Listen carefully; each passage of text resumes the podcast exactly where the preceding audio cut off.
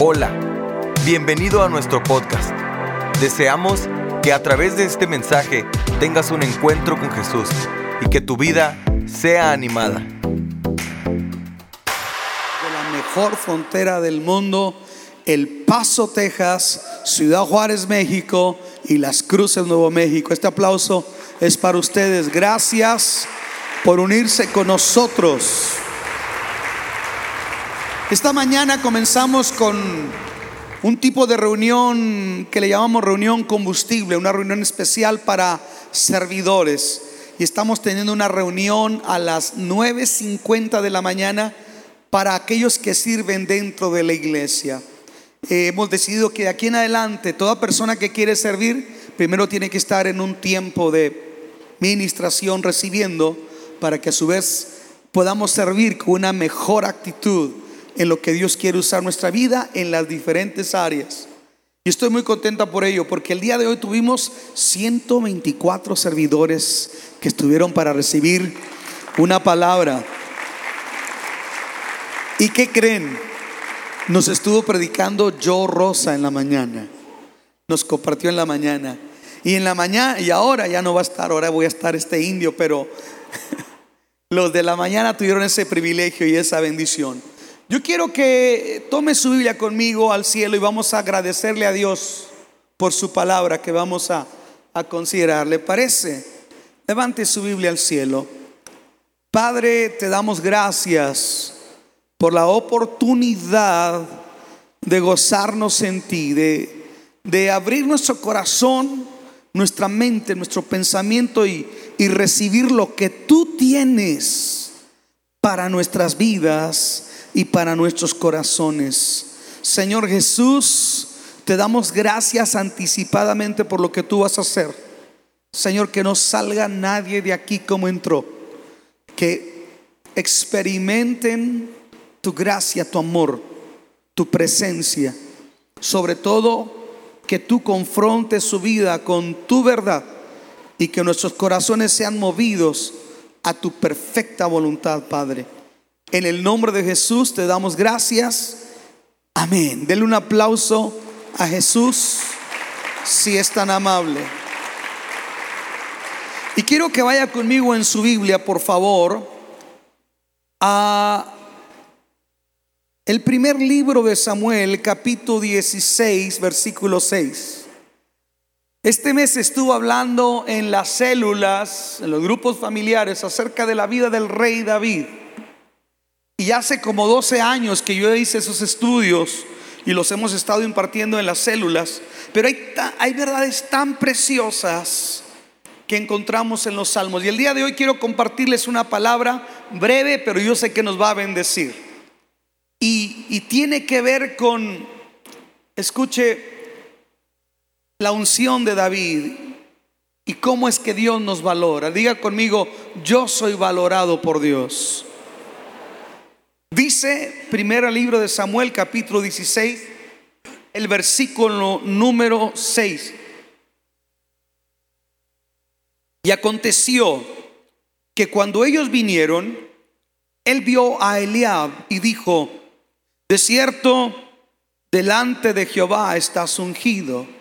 Y Jehová respondió a Samuel, no mires a su parecer ni a lo grande de su estatura, porque yo lo desecho. Porque Jehová no mira lo que mira el hombre, pues el hombre mira solamente lo que está delante de sus ojos, pero Jehová mira el corazón. ¿Qué mira el Señor? El corazón. Entonces llamó Isaí a Abinadab, su hijo, y lo hizo pasar delante de Samuel, el cual dijo, tampoco a este ha escogido Jehová. Hizo luego pasar a Isaí a Sama. Y él dijo, tampoco a este ha elegido Jehová.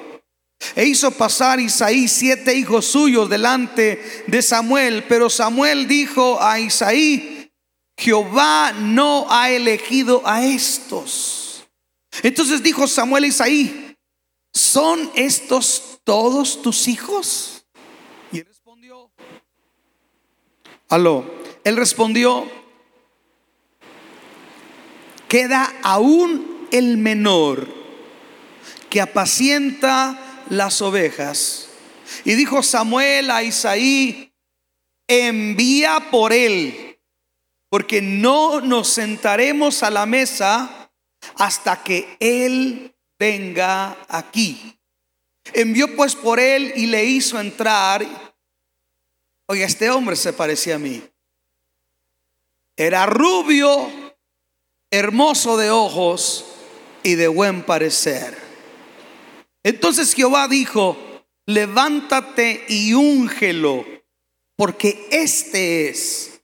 Y Samuel tomó el cuerno del aceite y lo ungió en medio de sus hermanos. Desde aquel día en adelante el Espíritu de Jehová vino sobre David. Se levantó luego Samuel y se volvió a Ramá.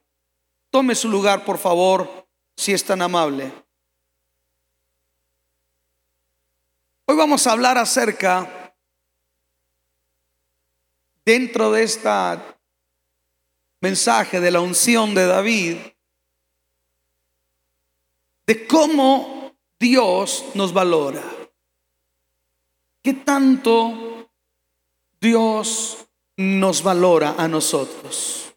¿Por qué Dios le valora a usted o a mí? Nos hemos puesto a pensar eso algún día. Vayamos primeramente al contexto donde ocurre la escritura que acabamos de leer. Dios ha desechado al rey Saúl para que ya no reine más sobre Israel. Lo desechó porque se apartó de Dios.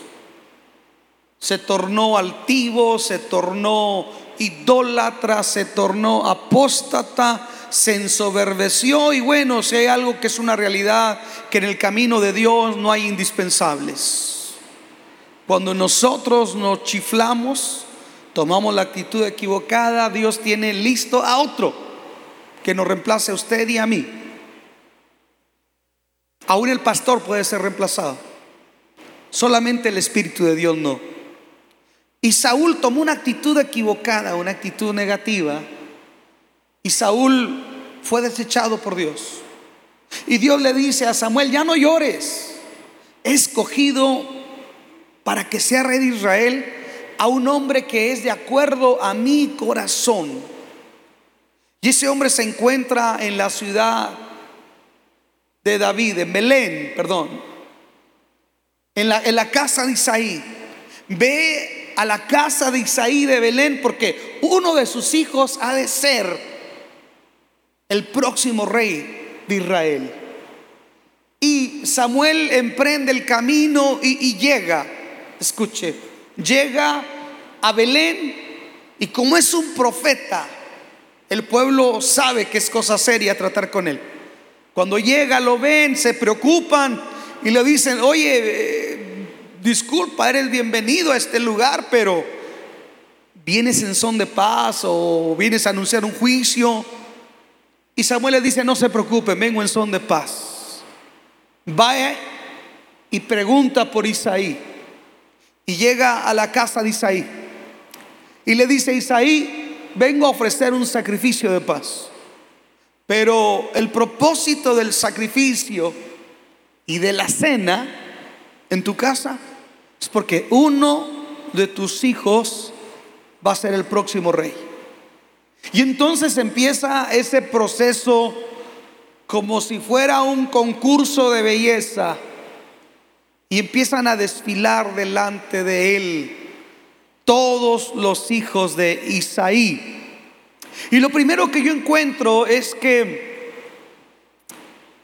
el criterio de Samuel para escoger el próximo rey, el criterio de él viene predispuesto, viene un tanto no muy objetivo, viene un tanto contaminado, por así decirlo, porque Samuel se encuentra buscando al hijo de Isaí, que ha de ser el próximo rey, pero viene basándose solamente en base a la apariencia física. Se dice que Saúl era un hombre alto, corpulento, de mucha presencia, y de los hombros hacia arriba sobresalía de cualquier otro hombre. Y dice la Biblia que Saúl era hermoso. Entonces, escuchen esto, cuando Samuel viene, viene buscando un prototipo de Saúl. Viene buscando de acuerdo algo que se parezca a Saúl. Es el concepto que él trae. Bueno, es que el que Dios escogió era alto, era fuerte, era hermoso, era valeroso. Sin duda que el otro va a ser igual. Y, va con ese criterio. Y cuando llega con ese criterio, él empieza a cometer ciertos errores. Porque empieza a, juzgar solamente por lo que está enfrente. Y él está mirando solamente cualidades físicas de un ser humano. Pero para que Dios pueda lograr su propósito, no necesita de nuestras cualidades físicas.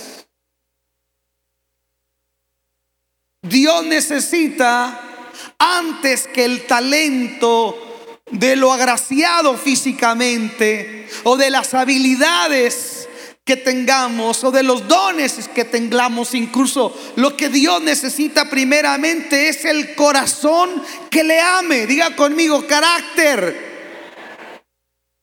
Dios le da primer lugar al carácter que al talento. Dios le da primer lugar a la actitud, a la nobleza del espíritu antes que la belleza del cuerpo. Por eso dice la Biblia, engañosa es la gracia y vana es la hermosura.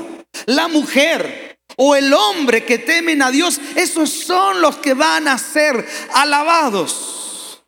Te puedes casar con el mejor cuerpo, con la carita más angelical, con la boquita de Angelina Jolie, con los ojos de Salma Hayek, con los ojos de Brad Pitt. Te puedes casar con un modelo, pero al, al final del día no es con un cuerpo que te casas, es con un carácter. Te casas con un carácter. Y Dios no usa gente bonita per se. Dios puede usar corazones que le amen.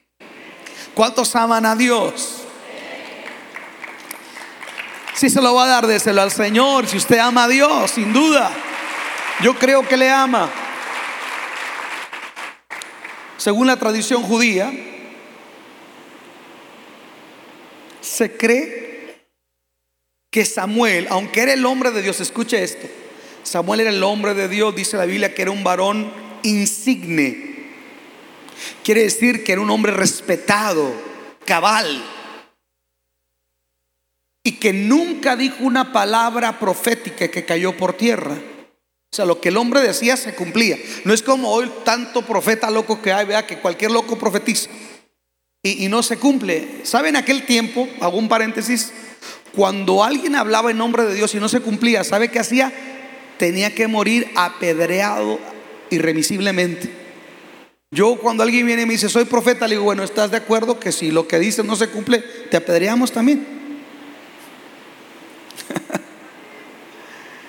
Samuel era un hombre que sin duda alguna tenía un carácter especial, pero según la tradición hebrea y el texto no lo sugiere, pero indirectamente nos hace pensar que efectivamente lo que dice la tradición hebrea es correcto. Se cree que Samuel no era un hombre muy agraciado físicamente. No era un hombre de hermoso parecer. Eso es lo que se cree. Era el hombre de Dios pero no era muy agraciado a diferencia de su servidor. Samuel era un hombre feo con F de foco fundido. El hombre era feo, feo.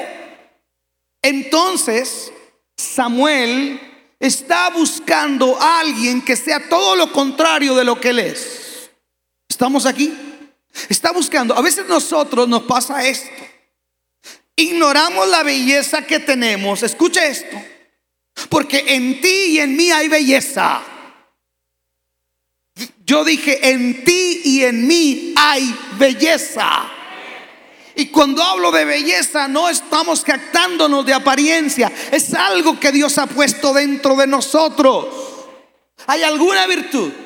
Pero a veces nosotros, escuche, no valoramos ni lo bueno de Dios, ni lo bello de Dios en nosotros y empezamos a ver virtudes en otras personas, pero no es malo mirar virtudes en otros. El problema es cuando nosotros nos tenemos en poco y decidimos desde una perspectiva de una actitud inferior. Entonces cree que Samuel está buscando la perfección físicamente y por eso empieza a cometer errores. Está, está buscando este, solamente en el parecer. Y a veces nuestros traumas, nuestros complejos, nos hacen actuar de una manera insegura. Y tomamos decisiones de manera insegura. Yo le digo a la gente, no te cases con la más bonita, cásate con la más bella. Aló. No te cases con el más bonito, cásate con el más hermoso. Y el más hermoso no tiene que ver nada con una apariencia física de lo que Hollywood nos vende. La belleza tiene que ver con el carácter, con lo de adentro de una persona. Y yo encuentro que cuando eh, Samuel llega, le presentan varios modelos muy atractivos. Imagínese la pasarela. Y ahora Damas y caballeros, recibamos al primogénito Eliab. Y empieza a caminar Eliab como Gordolfo Gelatino. No sé cuántos se acuerdan de Gordolfo Gelatino. Empieza a caminar Eliab ahí como, como Rambo, partiendo plaza. Y, y su nombre tiene un significado muy especial. Su nombre quiere decir, mi Dios es Padre o Dios es mi Padre.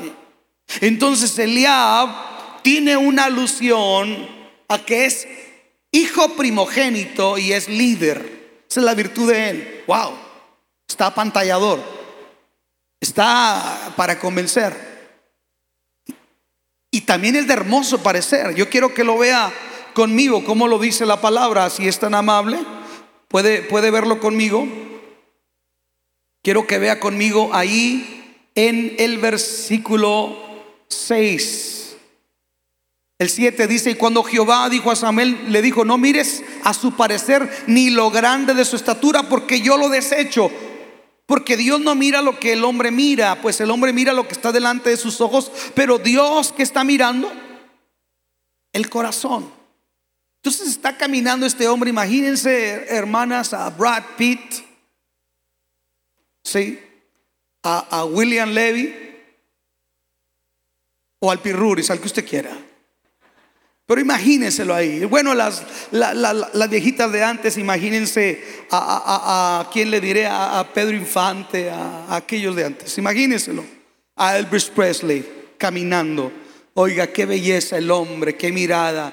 levanta la ceja como Pedro Armendaris tiene presencia. Sin embargo, Dios le dice a, este hombre, mira, aunque incluso su nombre es importante porque quiere decir que él es líder, él es líder. Escuche esto, eso ya es importante. Sin embargo, Dios le dice a Samuel, hey, yo lo desecho, él no es. Está apantallador a tus ojos, pero no es. Tú te basas en la apariencia una apariencia nada más.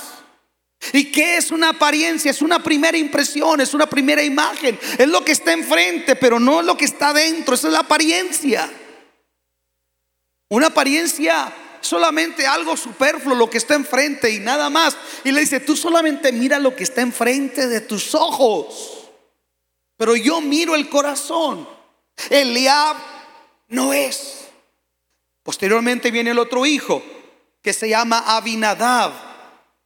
Y Abinadab entra modelando y dice, seguro este sí es, porque su nombre quiere decir mi padre es noble. En otras palabras, es Eliab es una persona con un carácter, porque el nombre hebreo, escuche esto, el nombre hebreo en la cultura hebrea evoca el carácter, las expectativas y conducta de una persona. Le doy un ejemplo. Cuando nace eh, Malión o Kelión, quiere decir languidez y enfermedad, y los dos, los dos se murieron jóvenes.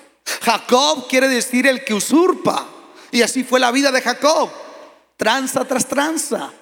Este otro eh, Javes quiere decir el, que causa dolor cuando nace. Escuche, y así fue su vida. Y un día le dijo a Dios que él quería ser bendecido y Dios cambió su vida. Entonces, si este hombre se llama mi padre es noble, Abinadab, es una persona de buena voluntad. Oiga, ¿quién no va a querer un presidente, un rey de buena voluntad? Mm. Sin embargo, también Dios lo desecha. Viene el tercer candidato a ser rey y está desfilando. Y él se llama Shama. Y le dice, mira, se llama Shama. Su nombre significa el que oye. Estamos hablando de una persona que presta atención. Wow. Sin embargo, Dios también lo desecha, Él no es. Y pasan, dice, siete hijos. Pasan siete hijos y Dios dice, tampoco, tampoco, tampoco, ojos bonitos, eh, eh, ah, presencia, eh, tiene virtud, pero no es, no es, no es, no es. Escuche. Aquí hay una verdad. La Biblia dice, no es del que quiere ni del que puede. No es del que quiere ni del que tiene la capacidad de correr, no. Es de Dios que tiene misericordia. Yo veo personas aquí con cualidades, no solamente físicas, sino también de cierta actitud. Uno de ellos es líder. Sin embargo, se necesita mucho más que un líder para hacer la voluntad de Dios. Uno de ellos quiere decir hijo de buena voluntad. Escuche, mucha gente de buena voluntad hay en el mundo, pero Dios necesita mucho más que gente de buena voluntad. Si la gente de buena voluntad fuera perfecta, Dios no desearía que conocieran a Jesús. Porque cuando Jesús es introducido en el mundo, dice, y paz, buena voluntad para con los hombres. El hombre puede ser de buena voluntad, pero necesita mucho más. Mucho más que su propia prudencia, dice la Biblia. Teme al Señor y no te apoyes en tu propia prudencia. Apártate del mal. Pastor, esta persona con la que ando de novio no es cristiano, pero es de muy buena voluntad. Ándale. Ándale. no es cristiano, pero qué lindos ojos tiene. Ándale. Esa buena voluntad tiene fecha de caducidad. Aló.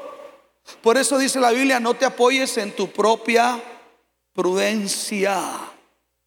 Teme a Jehová y apártate del mal.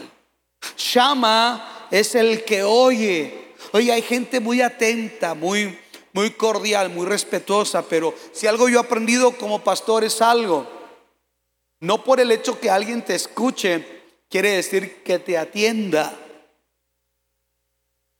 No por el hecho que alguien te preste atención, quiere decir que obedezca. La Biblia dice que seamos no oidores olvidadizos, sino hacedores. Hay gente que es muy propia, muy correcta, viene a la iglesia, se sienta, escucha, pero no hace.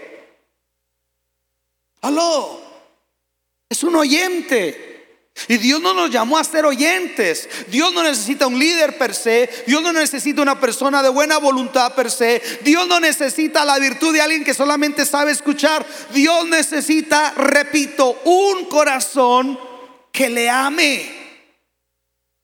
¿Por qué Dios no juzga por las apariencias? Dios Dios no juzga, dice que eh, Él no ve lo que los hombres miran. Dios nos impacta con lo que está enfrente. Dios nos impacta. Algunos tal vez a veces se molestan porque si usted debe predicar siempre con corbata, venga si pares aquí todo el año en el calor del verano y luego me juzga. Para eso tengo un versículo. La corbata no hace santo al predicador, ni la máscara hace santo al luchador. Aló. Yo puedo estar con traje y soy un demonio. Dejemos de ver a la gente solamente por las apariencias. Yo dije, dejemos de ver a la gente solamente por las apariencias. Dejemos de juzgarla solamente por las apariencias. Usted no trae el pelo hasta acá, hermana, usted no es cristiana. ¿Qué tiene que lo traiga hasta acá? Con arzuela cayéndose, pero que lo traiga hasta acá. Usted no trae vestido hasta acá. Ahora también no exageren porque algunos de ustedes se pasan de, de, ¿qué podríamos decir? De extravagantes, de impudorosas. Pero tiene que haber un equilibrio. No podemos juzgar a la gente solamente por lo que miramos. La gente es mucho más. Dice la Biblia que Jesús no se guiaba por la apariencia de los hombres, que él miraba lo que había dentro de el corazón. ¿Qué es una apariencia? Solamente es una primera impresión. Pero Dios está desechando a todos estos. Y de repente Samuel dice, ¿seguro que son todos tus hijos? Si Dios me dijo que uno de tus hijos iba a ser, y Dios me está diciendo que ninguno de estos es, ¿habrá otro hijo? Isaí dice, ah, eh, pues sí, sí hay un hombre. Pero huele a chiva. Es el menor y es el que cuida las ovejas. Escuche esto. David no solamente era el menor en edad, era el menor en estima y en valoración dentro de su familia. ¿Por qué David no aparece con los otros siete hermanos que menciona la escritura? ¿Por qué? Existen varias hipótesis. David dice, en pecado me concibió mi madre. Es probable que David fuese un hijo fuera del matrimonio. ¿Estamos aquí? Es posible que David fuese un hijo fuera del matrimonio y su padre Isaí lo vino y lo trajo a su casa. Es probable. El caso que no era valorado, no era contado, no era considerado. Cuando el profeta le dijo, uno de tus hijos va a ser el rey, él no pensó que David fuera uno de ellos y metió a los demás, los más altos, el primogénito, el que tiene esta virtud, pero a David lo dejó fuera, excluido. Escuche, me llama la atención cómo Dios escoge y me llama la atención de cómo Dios valora. Cada uno de los nombres de los hermanos de David evoca una virtud del carácter. Sin embargo, el nombre de David, escuche esto, David ni quiere decir virtuoso, ni quiere decir inteligente, ni quiere decir responsable, ni quiere decir líder, ni quiere decir el que ayuda, el que nada, no, no, no, no describe nada de virtud en sí misma. Pero el nombre de David, su virtud no queda en sus propias obras, sino en quien le pone el nombre. Porque David, aunque posiblemente fue un hijo despreciado, le pusieron este nombre. David quiere decir el amado. ¿Qué quiere decir David? El amado. Vivimos en un mundo que tanto tienes, tanto vales. Vivimos en un mundo que, que, cotiza y que valora en base a lo que una persona sabe, lo que una persona viste, lo que una persona posee, donde tú vives, tu estatus. Dios no trabaja de esa manera. Dios no puede ser así. Dios nos da un valor espiritual, no por las obras de justicia. Porque la Biblia dice que si yo voy a estar en la familia de Dios, si yo voy a ser salvo, no soy salvo por mis propias obras de justicia. Porque mis propias obras no me alcanzarían. Cuando yo quiero usar mis virtudes, cuando yo quiero poner mis cualidades en la balanza de Dios para justificar que yo soy especial, dice que todo eso son como trapos de inmundicia Nada de eso me alcanza. Nada de lo bueno, lo virtuoso, lo que usted sea, Déjeme le digo una cosa, usted puede ser la persona más virtuosa. Y yo le voy a aplaudir. Pero si se trata de creer que usted y yo vamos a ganar el cielo por nuestras virtudes, dice Dios, no puedes por tus virtudes. Así te llames Eliab, así te llames Shama, así tengas una actitud virtuosa. Eso no te salva. La buena moral te puede librar de la cárcel. La buena voluntad te puede traer muchas bendiciones, pero ni la buena moral ni la buena voluntad te pueden llevar al cielo. Solamente puedes ir al cielo por el valor de uno que te amó. Solamente puedes ir al cielo por el valor de uno que te amó, te escogió y dio su sangre en la cruz por nuestros pecados. De tal manera nos amó. Diga, yo soy un David. Dígalo, yo soy un David porque yo soy amado. De tal manera nos amó que dio a su Hijo único para que todo aquel que en él cree no se pierda, mas tenga la vida eterna. David representa la gracia, no es virtud en él, la virtud está en Dios.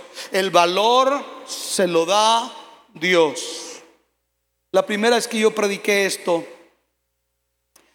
Benji, mi niño, tenía meses.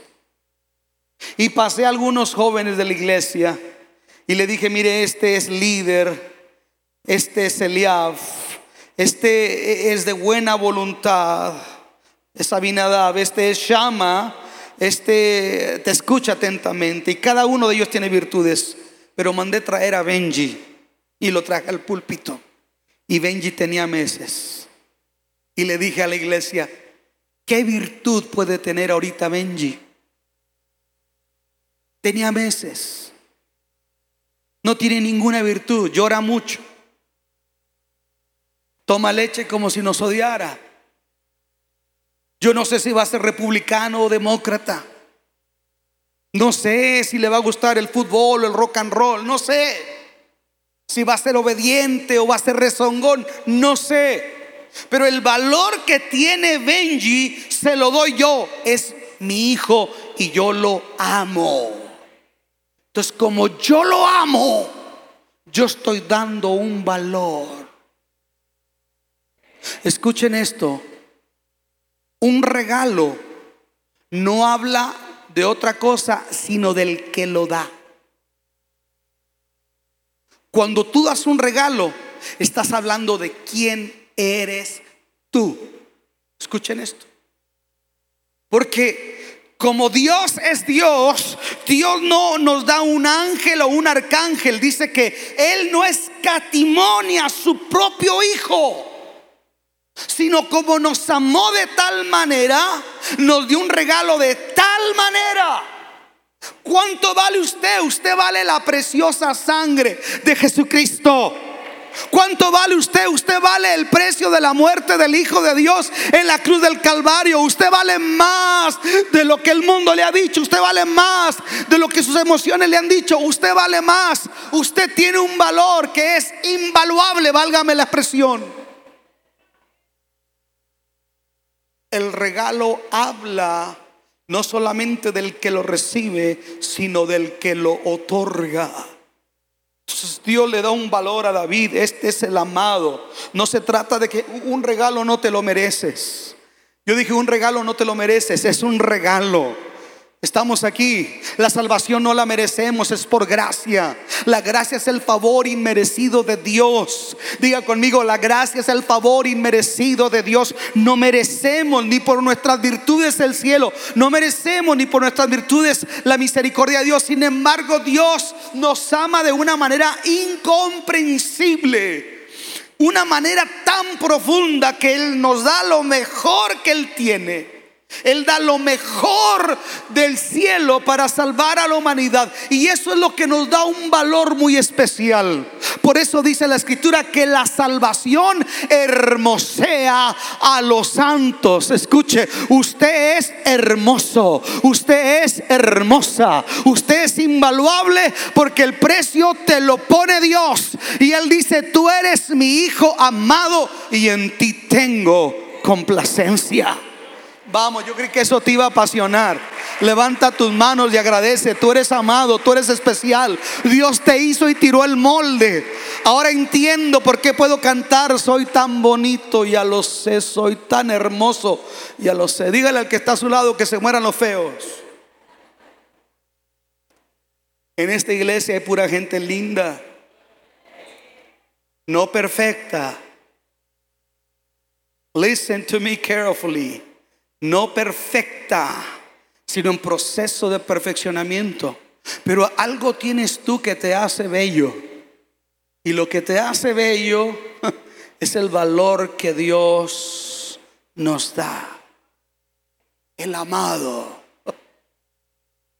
No describe virtud, solamente dice que es amado. Y por cuanto es amado, escuchen esto, por cuanto es amado, entonces Él es el que es el escogido. Qué maravilloso es esto. Esto a mí me hace pensar en lo siguiente. En Juan capítulo 15, versículo 16. Dice una verdad que usted tiene que aprendérsela, ponerla en el tablero de su auto, en el refrigerador, frente al computador. El enemigo siempre va a estar recordándote tus faltas, tu pasado, tus imperfecciones para decirte, no vayas a la iglesia, no seas hipócrita, eres un falto, eres un... El diablo es bueno para hacer esto. Se dice la biografía de Martín Lutero que un día el diablo vino y se le presentó. Y le dijo, oye Martín, ¿de verdad tú crees que Dios te quiere usar a ti? Si tú eres un hombre lleno de faltas, mira, eres esto, eres aquello, eres el otro. Y le escribió en un pizarrón todas las faltas de, Martín Lutero. Y Martín Lutero le dijo, espérate un momentito, préstame el, préstame el, préstame el gis, diablito. Te faltaron. A lo mejor puedo hacer todavía esto y esto y esto y esto y esto y esto y esto. Muchas, muchas pueden ser mis faltas. No más que hay una cosa. Juan capítulo 15, versículo 16, Jesús dice, no me escogieron ustedes a mí, yo los he escogido a vosotros. Yo los he escogido a ustedes. Eso tienes que repetírtelo. No estás aquí por tu linda cara. No, no. No estás aquí por tus buenas obras. Estás aquí porque el Dios del cielo le plujo escogerte. Y si Él te escogió, ¿quién te puede apartar de su mano? Dile al que está a tu lado, quite esa cara, Dios te escogió. Y si es tu esposo, dile, pues a ti te escogí yo, ya qué hago, vea, pero pero para salvación te escogió Dios. Estamos aquí. Primera de Corintios, capítulo 1, versículo 27 al 28 dice que Dios escogió lo vil y lo menospreciado del mundo, lo que no es, para avergonzar lo que es, al débil para avergonzar al fuerte. Escuche, al débil para avergonzar al fuerte. David era el menospreciado de su casa, sin embargo Dios yo dije, Dios lo había escogido. Ese es Dios. Señoras y señores, ese es Dios.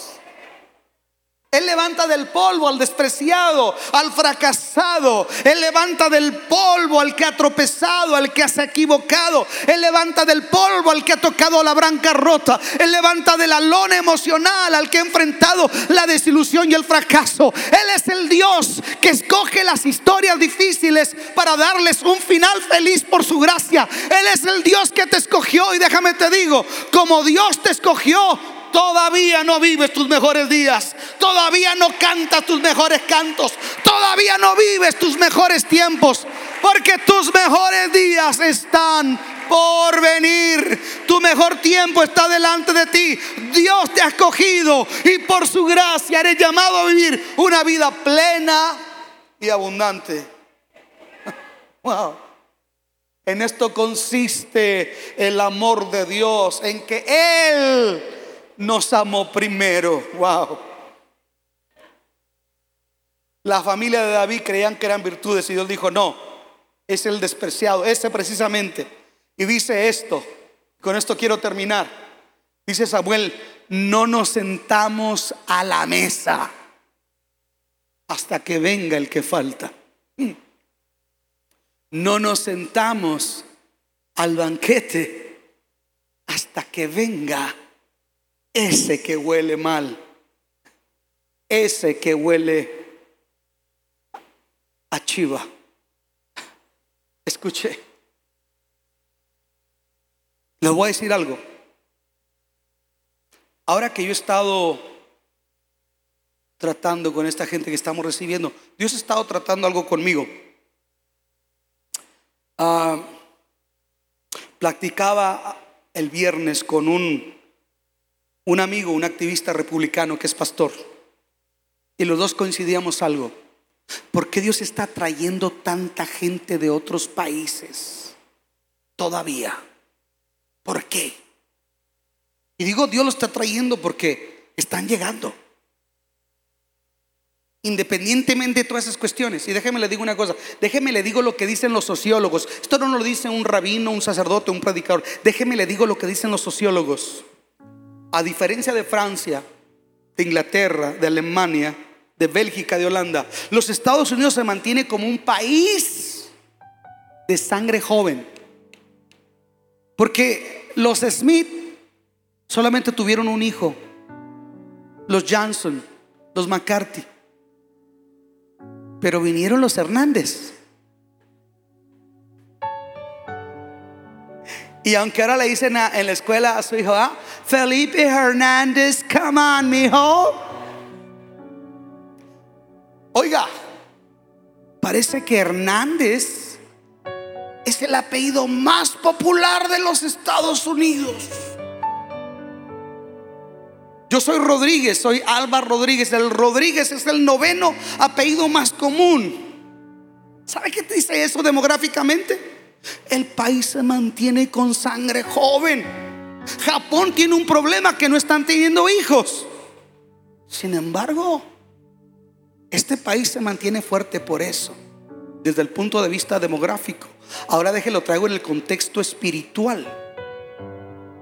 Cada día se cierra una iglesia anglosajona en los Estados Unidos. Se cierra. ¿Y sabe quién la pasa a ocupar? ¿Quién cree que la está ocupando? Inmigrantes, cristianos inmigrantes. Me decía un superintendente de las asambleas de Dios anglosajón, me decía, mira, por cada iglesia que se cierra anglosajona, cuatro iglesias están abriendo de comunidades inmigrantes en las asambleas de Dios en los Estados Unidos. ¡Wow! Entonces, a mí, a mí me viene este, este, ahora sí, digo yo, no el Señor. digo yo. Yo no sé si a través de ese niño que pasó por aquí, que era hijo de un guatemalteco que no hablaba bien el español, o de este hondureño, o de este otro. Yo no sé si ese próximo niño a lo mejor es el próximo gobernador de Texas. You never know. Yo no sé si ese es el próximo Bill Gates. ¿Me está entendiendo? Pero huelen mal. ¿Capichi? Huelen mal. El otro día fui al canal cristiano y el hermano Salinas me invitó a hablar del Día Nacional de Oración. Yo estoy hablando y empiezan a tirarme y yo ni hacía caso, pero el hermano Salinas se enojó. Este pastor de cántico nuevo, ¿por qué recibe inmigrantes? ¿Por qué recibe refugiados? Que se quite el sueldo y que los mantenga. Y así ataque y ataque y ataque y ataque. Usted nunca sabe el día de mañana de ese David despreciado que huele chiva, si Dios lo lleva a estar en el trono. Believe it or not. Por eso David escribió un salmo donde dice, Jehová levanta del polvo al necesitado y lo hace sentar con los príncipes de su pueblo. Es la gracia de Dios.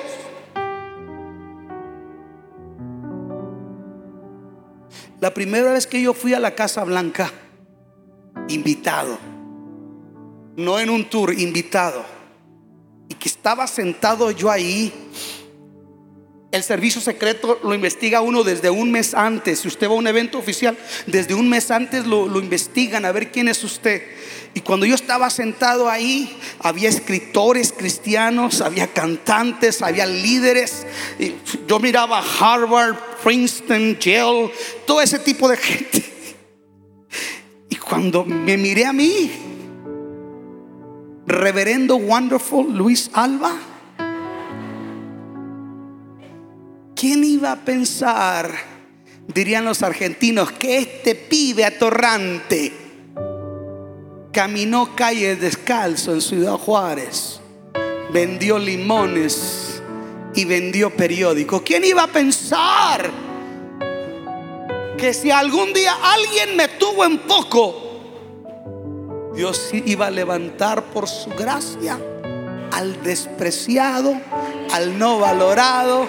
Ah, así es que si alguien, si alguien te ha dicho, escucha esto, escucha esto, si alguien te ha dicho, tú no sirves, tú no vales, te están profetizando lo que viene para tu vida. Si alguien te está teniendo en poco, te está profetizando el futuro glorioso que Dios tiene para ti en Cristo Jesús. Lo que te quiero decir es que era tan importante que David estuviera que Dios dice, esta mesa está incompleta. Wow. Esta casa está incompleta. En esta casa todavía falta gente que ahorita está pensando en suicidarse y tal vez nos va a escuchar por el radio, por la televisión. En estas sillas todavía faltan matrimonios que están a punto de firmar un divorcio, pero alguien les va a hablar del Señor. En esta casa todavía falta alguien que se quedó sin trabajo y llegó a la bancarrota o alguien que enfrentó la desilusión, el desamor. En esta casa falta alguien todavía que fue abusado desde niño y vivió una vida homosexual y se siente sucio, porque si alguien sufre son los homosexuales y los cristianos solamente los criticamos, pero no les hablamos del amor de Jesús. ¿Sabe una cosa? No que sea un pastor inclusivo, no, no, no se equivoque, pero el Cristo que yo predico ama a la prostituta, ama al homosexual, ama al político, ama al hombre de negocios, ama al estudiante. Ese Cristo dice.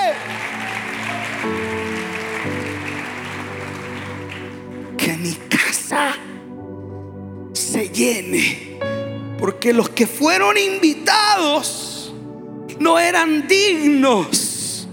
Porque uno le dijo, Señor, me tengo que casar mañana, no puedo ir a tu cena. Otro le dijo, compré una yunta y voy a ir a calarla. Otro dijo, tengo esto y muchos pretextos. Escuchen, le voy a decir algo, algo que es importante.